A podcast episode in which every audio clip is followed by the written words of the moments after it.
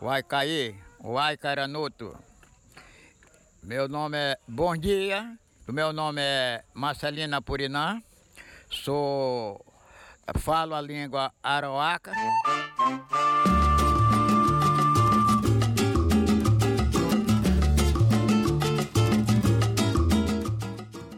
Das war Marcelinho Apuriba, er spricht Aroaca. Und damit herzlich willkommen zu einer neuen Ausgabe von Hörpunkt Lateinamerika, Folge 164. Unsere Themen heute sind Brasilien. Vor einem Jahr wurde die linke Politikerin Marielle Franco ermordet. Vergessen wird sie jedoch nicht. Im Karneval war sie in Bildern und Botschaften allgegenwärtig.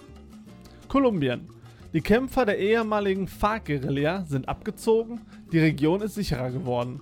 Doch nun beginnt die große Abholzung. Peru. Carlos Rodriguez lebt und arbeitet in Lima. Der Kommunikationswissenschaftler spricht mit uns über das Leben in einem vermeintlichen Armenviertel und die Korruption in Peru.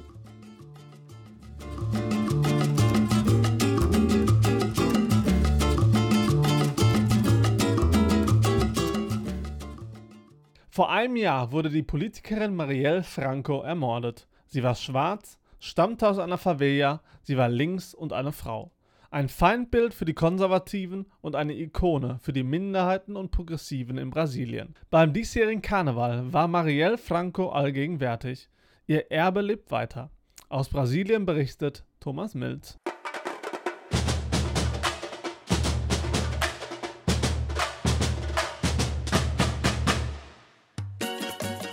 Es war ein überragender Sieg für die Samba-Schule Manguera im diesjährigen Karneval von Rio de Janeiro. Die Manguera wollte an die von der offiziellen Geschichtsschreibung vergessenen Helden und Heldinnen der brasilianischen Geschichte erinnern. Allen voran schwarze Frauen aus den armen Vierteln. Als prominenteste Vertreterin dieser Gruppe ehrte die Manguera auch Marielle Franco, die am 14. März des letzten Jahres ermordete schwarze Stadträtin von Rio de Janeiro.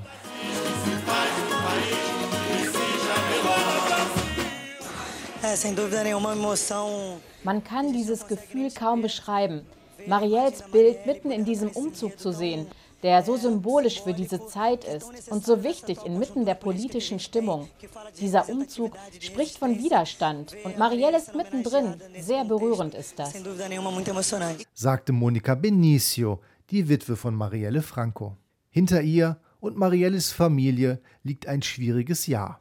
Wer hat die engagierte Menschenrechtlerin erschossen und warum musste sie sterben?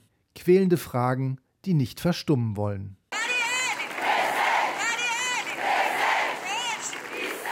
Marielle anwesend. Diese Rufe hört man seit einem Jahr auf den Straßen Brasiliens.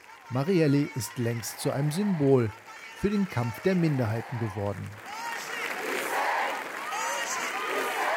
Eu acho que a Marielle, o enfrentamento à LGBTfobia, o Brasil que mais assassina. Marielle steht für den Kampf gegen den Hass auf die LGBT-Gruppen. Brasilien ist ja das Land, in dem die meisten LGBTs umgebracht werden. Zudem haben wir sehr hohe Raten an Frauenmorden, besonders von schwarzen Frauen. All diese Dinge hat Marielle ja am eigenen Körper erfahren müssen. Als Frau, als Schwarze, als Bewohnerin einer Favela, als Sozialistin. Und genau an diesen Punkten hat sie mit ihrer Politik angesetzt.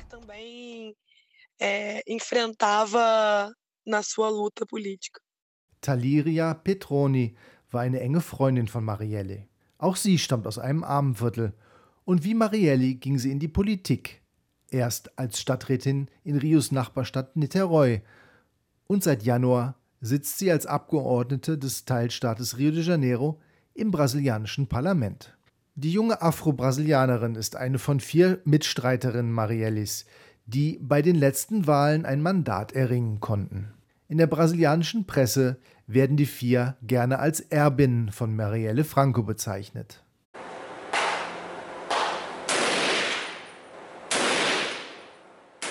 Genau wie Marielli hat auch Taliria stets gegen die Gewalt in den Armenvierteln gekämpft. Dort liefern sich Drogenbanden und die von korrupten Polizisten angeführten Milizen einen erbitterten Kampf. Auch Taliria war in ihrer Zeit als Stadträtin von der Mafia ähnlich organisierten Miliz bedroht worden. Die Milizen existieren nur, weil sie mit Politikern und Geschäftsleuten zusammenarbeiten und weil sie über Waffen verfügen. Die Milizen verhelfen Senatoren und Abgeordneten zu ihrem Wahlsieg. All das müssen wir weltweit bekannt machen. Die Menschen müssen wissen, dass die Milizen mit Waffengewalt Gebiete in Rio dominieren.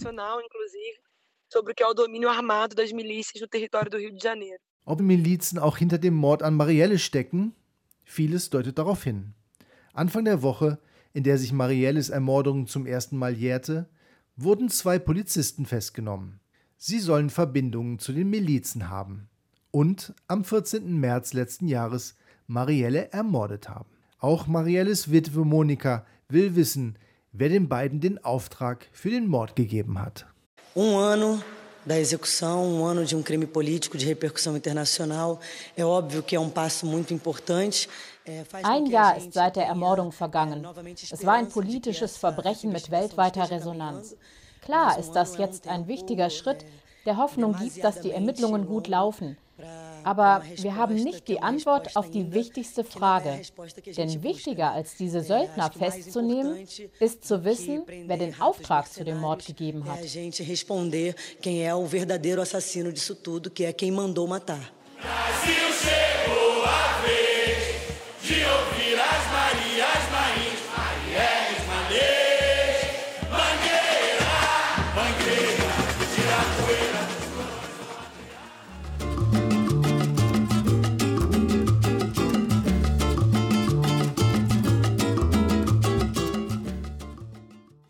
Im Süden Kolumbiens tobte lange, wie im ganzen Land, ein Bürgerkrieg.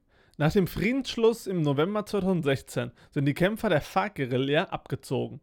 Die Gegend ist jetzt sicherer. Aber nun beginnt die große Abholzung in den Naturparks der Region. Gebiete, die vorher aus Sicherheitsgründen unzugänglich waren, können nun erschlossen werden. Die Region wird nicht umsonst das Tor zum Amazonas genannt. Unberührte und vielfältige Flora und Fauna. Noch.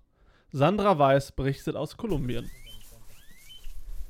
Wir sind unterwegs im Caquetá, eine Region im Süden Kolumbiens, das Tor zum Amazonas und zu einem der unberührtesten Naturparks Kolumbiens. Bis vor wenigen Jahren tobte hier noch der Bürgerkrieg. Doch als die linke FARC-Guerilla abzog und die Gegend sicherer wurde, setzte die große Abholzung ein. Die Agronomin Berenice Sanchez erklärt, warum. Digamos, Caquetá está en el, el número uno. Caquetá ist Spitzenreiter bei der Abholzung in Kolumbien. Das hat mehrere Gründe. Die wichtigsten sind Viehzucht und das Vordringen der Coca-Bauern. Beide profitieren davon, dass Gegenden, die vorher aus Sicherheitsgründen unzugänglich waren, nun erschlossen werden können.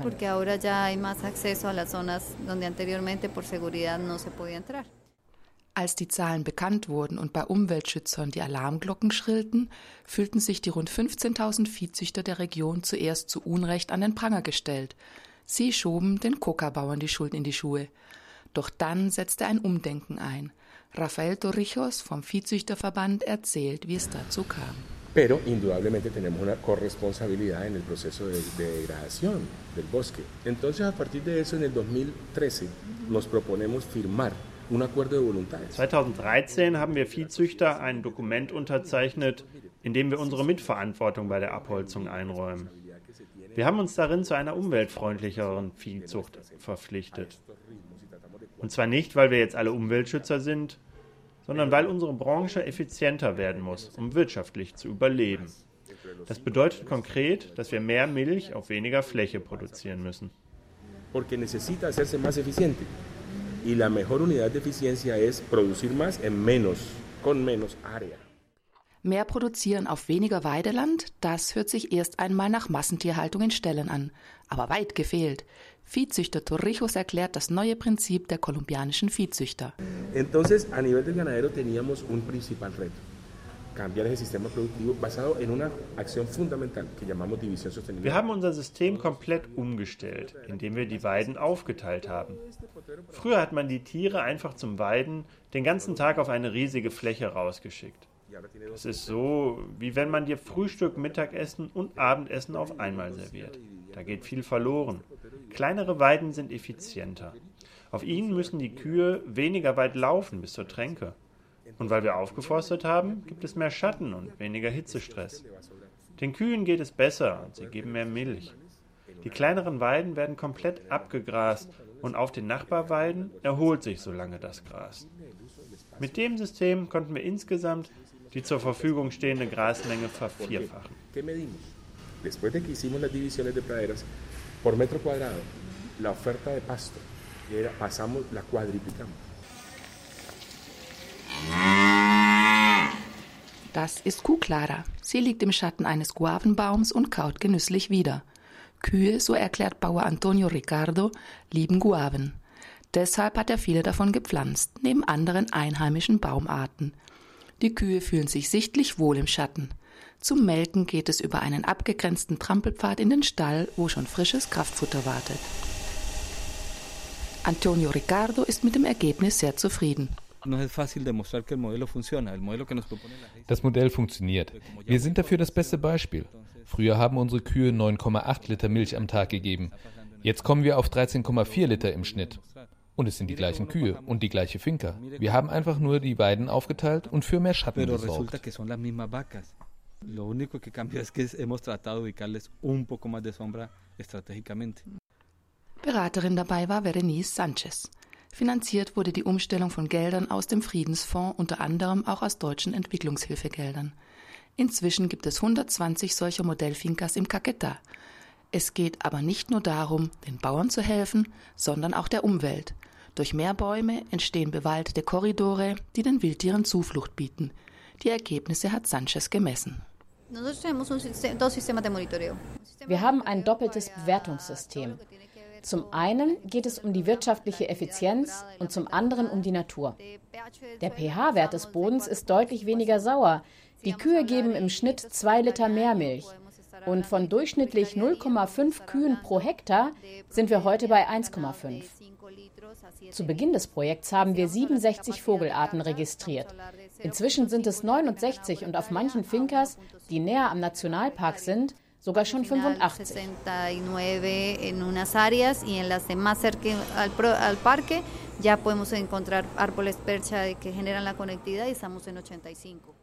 Das Ganze ist nicht nur wirtschaftlicher, es hat auch ein Bewusstseinswandel stattgefunden, sagt Bauersfrau Diana. Pues, o sea, la esencia cambió, porque siempre fue productividad y tecnología. Y nosotros estamos en otra filosofía, que es el bienestar. Wir ticken jetzt anders. Früher ging es uns nur um Produktivität. Jetzt ist unsere Philosophie Umweltschutz und Wohlergehen. Uns wurde beigebracht, dass nur die Technologie uns hilft, produktiver zu sein. Aber wir haben kapiert, dass wir damit nicht unser Ziel erreichen. Mit der neuen Methode sind wir produktiver. Aber was noch viel wichtiger ist, wir zeigen unseren Kindern, dass nicht nur Materielles zählt, sondern wie wichtig es ist, die Natur zu lieben und zu achten, weil sie uns Leben schenkt.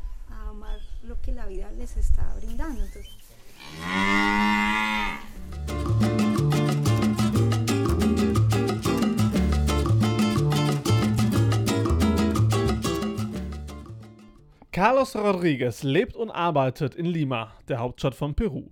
Jedoch nicht in einem schicken Wohnviertel mitten in der Stadt, sondern am Rand in San Juan de Lurigancho. Das Viertel ist verrufen als sozialer Brennpunkt und bekannt wegen des gleichnamigen Gefängnisses, das auch als Hochschule des Verbrechens bezeichnet wird. Rodriguez hat Kommunikationswissenschaft studiert und hospitierte vor zehn Jahren beim Lateinamerika-Hilfswerk Adveniat. Nun ist er wieder zu Besuch in Deutschland und spricht mit uns über die Vorurteile, die Armut und Korruption in Peru. Hallo Carlos, du lebst in San Juan de Lurigancho, einem Brennpunkt in Peru. Erzähl uns doch ein wenig über das Leben von dort. Ja, erstmal äh, vielen Dank für die Möglichkeit, äh, ein bisschen über mein Land und über mein Viertel zu erzählen.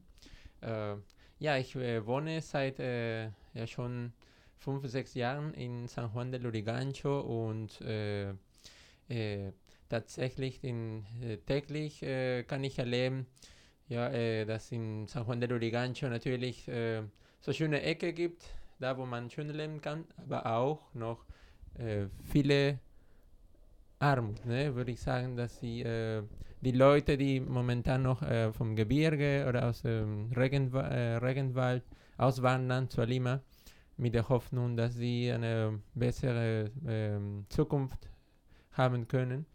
Leider ist nicht, funktioniert nicht immer so. Ne? Äh, Lima hat ungefähr 10 Millionen Einwohner und ganz Peru insgesamt hat ungefähr 33 Millionen Einwohner.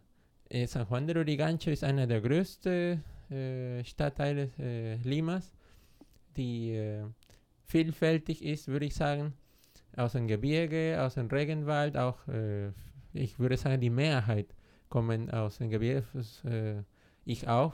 Ich komme aus äh, Carhuaz, das ist auch im Gebirge.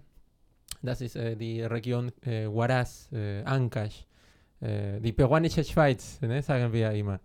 Da gibt es leider auch, ich sehe, dass äh, jeden Tag viele Bettler, ne, die, die haben ja leider die, ähm, keine Möglichkeit, äh, einen guten Arbeitsplatz zu, zu finden. Die haben keine Ausbildung, äh, keine Studium äh, und das äh, bringt auch Schwierigkeiten ne, im Leben. Leider gibt es auch kaum äh, gute Arbeitsplätze mit guten Arbeitsbedingungen. Äh, die Arbeitsrechte sind leider gering und deswegen entwickelt sich auch Lima mit viel Informalität. Und die Leute, die auch keine Möglichkeit haben, äh, eine gute Arbeits, äh, einen Arbeitsplatz mit guten ähm, Arbeitsbedingungen, fallen in der Kriminalität.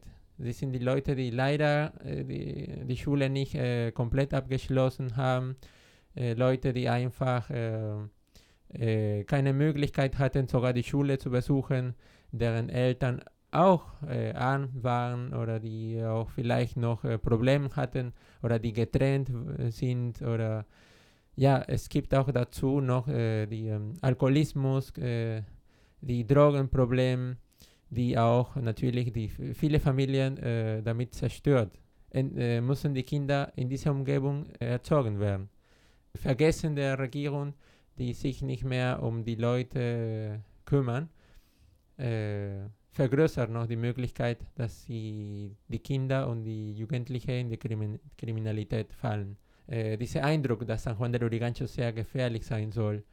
Ich würde sagen, äh, die Leute sind einfach nur, ja, sie fühlen sich vergessen. Äh, keiner passt aufs, äh, auf, äh, ihn, auf die Leute auf.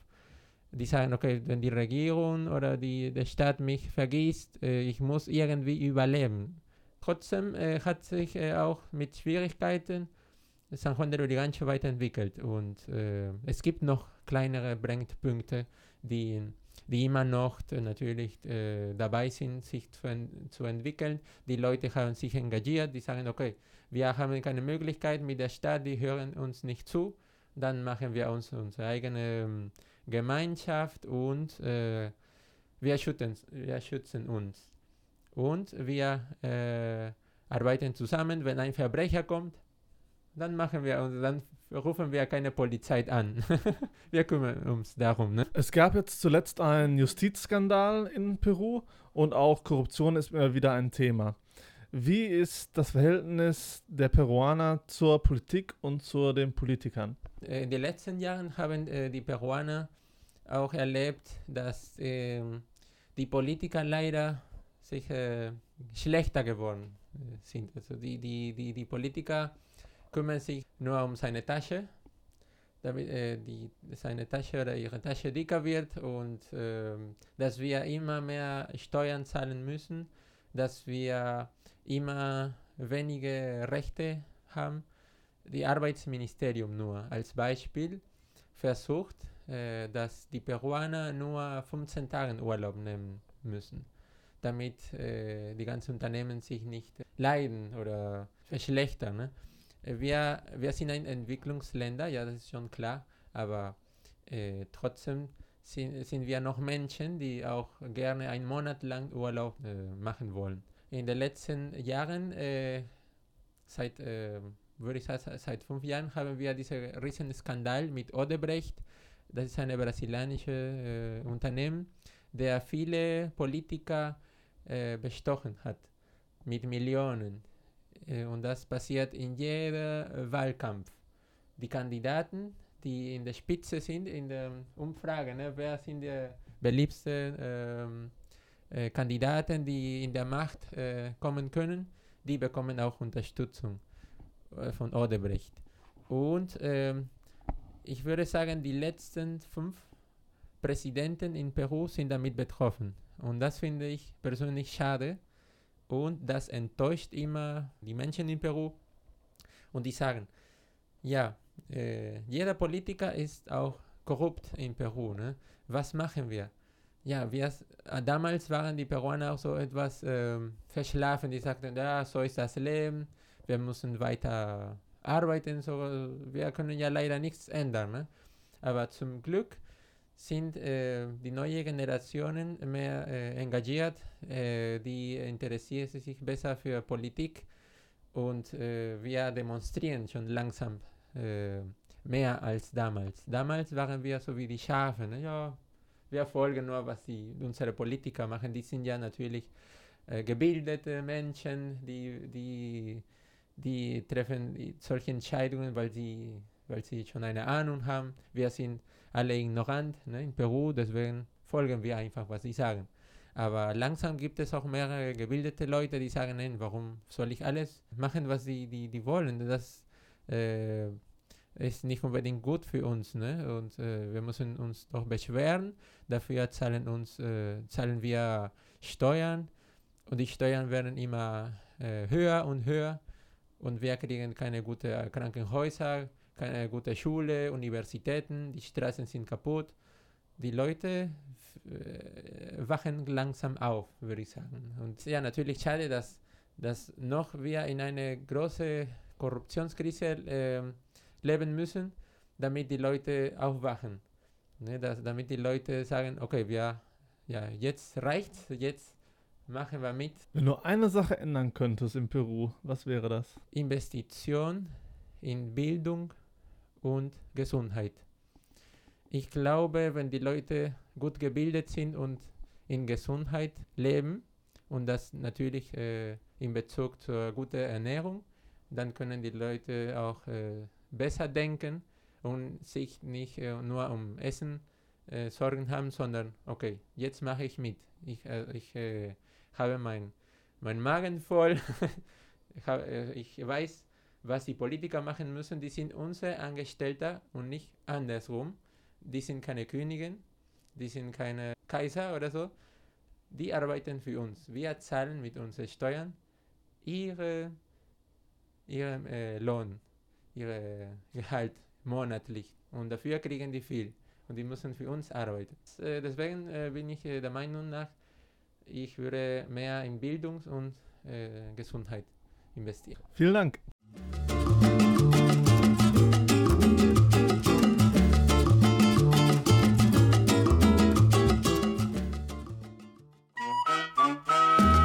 Das war's auch schon wieder für diese Ausgabe. Ich bedanke mich bei Sandra Weiß, Thomas Milz und Carlos Rodriguez für ihre Mitarbeit. Mein Name ist André Wilepski. Auf bald!